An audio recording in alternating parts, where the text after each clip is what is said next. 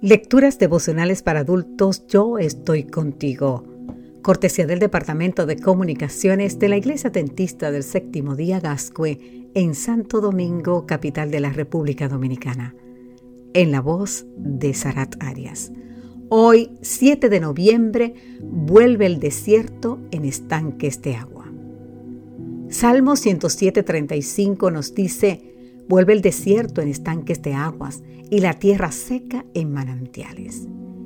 Durante mi breve estadía en Juliaca, Perú, nos cuenta el autor del devocional, unos buenos amigos lo llevaron a conocer el inmenso lago Titicaca. Esa impresionante fuente acuífera es una de las maravillas naturales más impresionantes de nuestro planeta. Ubicado en el altiplano de los Andes, el Titicaca establece una frontera natural entre Bolivia y Perú y su ubicación a más de 3.800 metros, es decir, 12.500 pies por encima del nivel del mar, hace de este el lago navegable más alto del mundo. Allí observé como una zona que antes había estado cubierta de agua, en ese momento estaba seca. Muchos científicos han estado expresando su preocupación ante la posibilidad de que el lago quede completamente seco.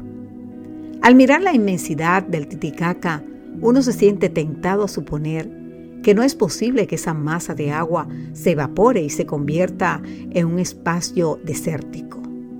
Sin embargo, el lago conocido como Mar de, Aral en Asia Central, que era tres veces más grande, se secó. Asimismo, el lago Poopó el segundo más extenso de Bolivia, también se ha secado. En realidad, no hay nada seguro en esta tierra. Todo se puede secar, perder su valor y dar paso a un escenario desolador.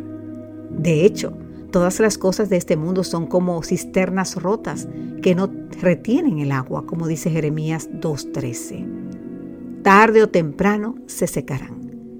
Si lo que buscas es una fuente de agua, Querido amigo, querida amiga, acude a Dios. Dice el salmista que en Cristo está el manantial de la vida eterna. Salmo 36, 9.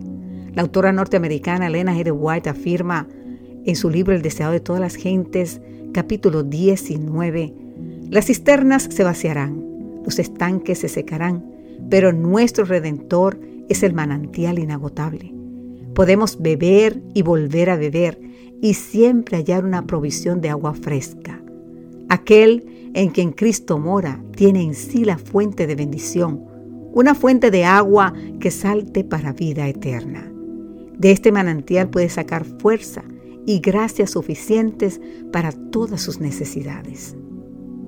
Sabes, quizá tu vida hoy está pasando por un proceso de desertificación como el lago, como el lago Titicaca.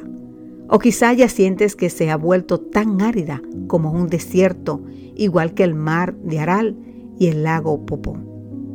Recuerda entonces que el Señor vuelve el desierto en estanques de aguas y la tierra seca en manantiales, como nos dice el Salmo 107.35. Con Él tu vida, mi vida, siempre estarán llena de agua. Nada ni nadie podrá evitar que te conviertas, que yo me convierta en un manantial. Que Dios hoy te bendiga en gran manera, querido amigo, querida amiga, y recuerda que solo Dios tiene poder para volver el desierto en estanques de agua. Amén.